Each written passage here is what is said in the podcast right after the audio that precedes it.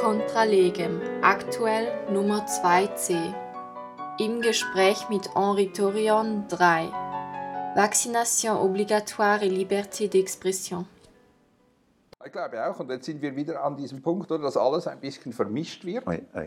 Weil wir haben zwar, bin mit dir völlig einverstanden, wenn die Dinge so und so und so sind und das nützt etwas, dann bin ich auch nicht gegen eine Impfpflicht. Nur, die Dinge sind nicht klar so. Nein. Und das Zweite ist, wir, sind, wir haben zwar keine Impfpflicht, aber wir machen es für Ungeimpfte, f- also fast nicht unerträglich, aber sehr schwer Nein, erträglich. Sie können nicht mehr essen gehen, jetzt wo es kälter Nein, wird. nein, Ähm, für die ungeimpften jungen Leute, die können nicht Mhm. studieren, ähm, ja, müssen das halt online machen. Und man denkt, das geht nicht beides gleichzeitig. Also es ist wirklich sehr vieles ist sehr schwierig.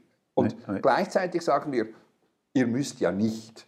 Man das ist schon also ein bisschen, also sehr unehrlich, oder? Oui, oui.